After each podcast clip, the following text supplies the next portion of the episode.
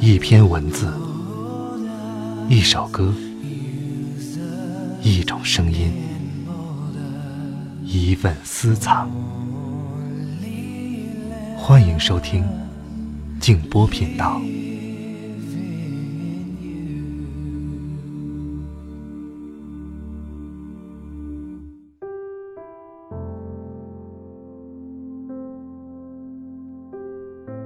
恋爱的纪念物，从来就不是那些你送给我的手表和项链甚至也不是那些甜蜜的短信和合照。恋爱最珍贵的纪念物，是你留在我身上的，如同河川留给地形的那些你对我造成的改变。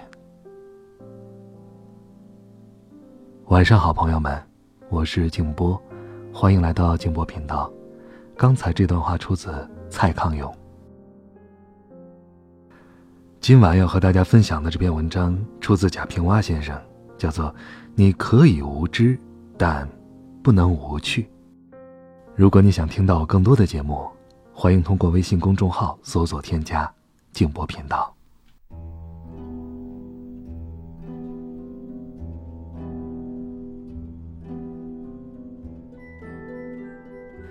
活得有趣，才是生命的正能量。在有趣的事情上，多浪费一些时光，不要让忙碌淹没了生命中的美好。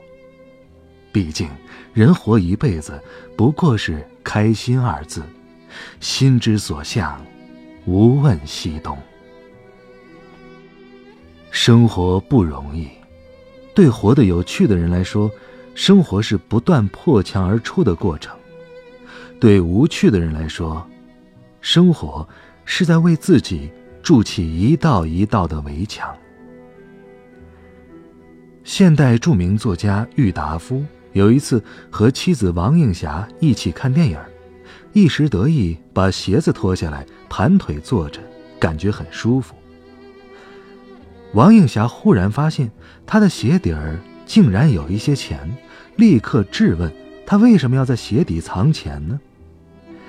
郁达夫急忙解释说：“刚踏入社会的时候穷，吃尽了没钱的苦头，现在有点名气了，也有点钱了，但是钱这东西欺压了他好多年，所以要把钱踩在脚底下出气。”王映霞一听，疑虑顿消，和丈夫一起感慨起来：“看看，有趣的人就是会解决问题。”藏个私房钱被发现了，还能自圆其说，逃过一劫。活得有趣，与知识多少无关，与挣钱多少无关，只与幽默乐观的生活态度有关。那么，如何活得有趣呢？就要有些爱好。古人说。人无癖不可与交，以其无深情也。一个人没有特别的爱好，也就无深情；没有性情，怎么会有趣？又有谁愿意与之交往呢？古代有一个棋迷，他对别人说：“像昨天晚上棋瘾那么大的人，我以前还从没见过。”他们两个蹲在一条小船上，竟然下了整整一夜。那船小的连坐的地方都没有，两人只好蹲着。别人问：“你是怎么知道他们下了整整一夜的呢？”棋迷说：“这可难不倒我，我一直站在水里看棋呢。”这个棋迷或许可笑，但他不是很有趣。很快活吗？无趣的人，往往三观太正，功利心太强，对生活用力过猛，凡事都要问一个有用吗？有好处吗？因此，无趣的人多数浅薄狭隘。与无趣的人相处，往好处说，是一种磨练，是一种修炼。往坏处说，是一种折磨。西晋的阮籍是一个有趣的人，他善于用青白眼，对同样有趣的人用青眼，眼睛正视；对无趣的人用白眼，翻着白眼看。人都有七情六欲，爱憎分明是人的本能。阅尽人间万千事。随性从容也自在，活得有趣的人是随性而安的人，是淡泊从容的人。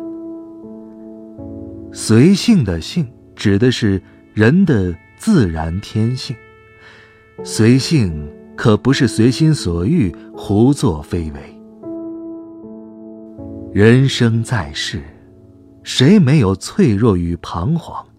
难得的是，不失本性，不忘初心。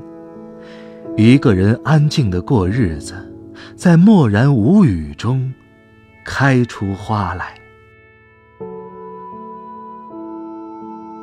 诗人说：“人心是不待风吹而自落的花，抱着从容恬淡的心态过日子，一年都显得漫长无尽。”抱着贪婪执着的心态过日子，纵有千年，也短暂如一夜之梦。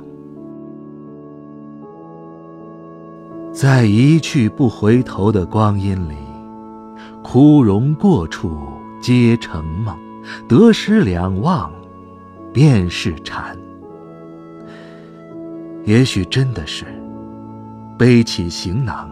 就是过客，放下包袱，就找到归宿。俗话说：“土豆拉十车，不如夜明珠一颗。”人就算是赢得全世界，却丢失了自己，又有什么意义呢？活着，不是为了迎合别人。献媚世界，而是为了取悦自己，自得其乐。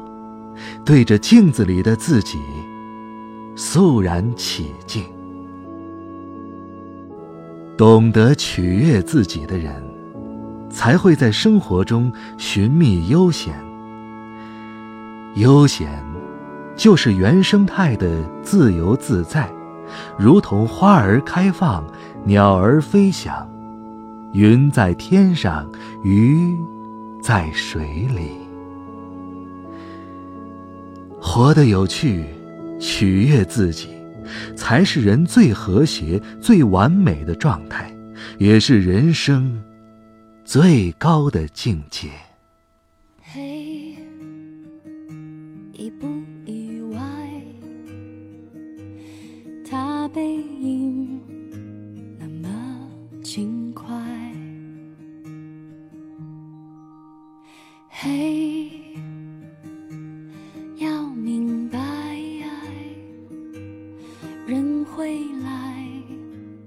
会离开。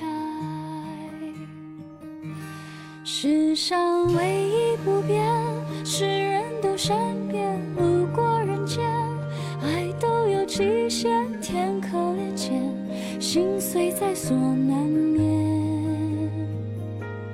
以为痛过几回多了些修炼，路过人间就懂得防卫。说来惭愧，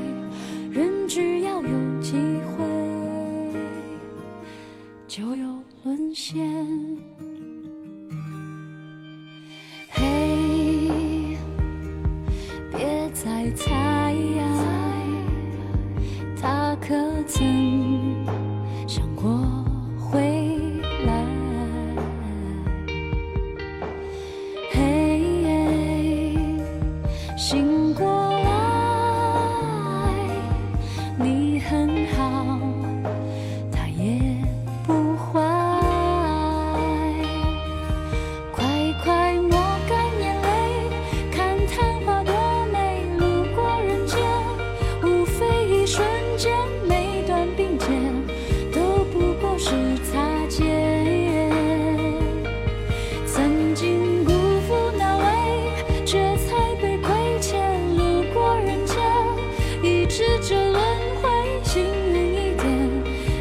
是最。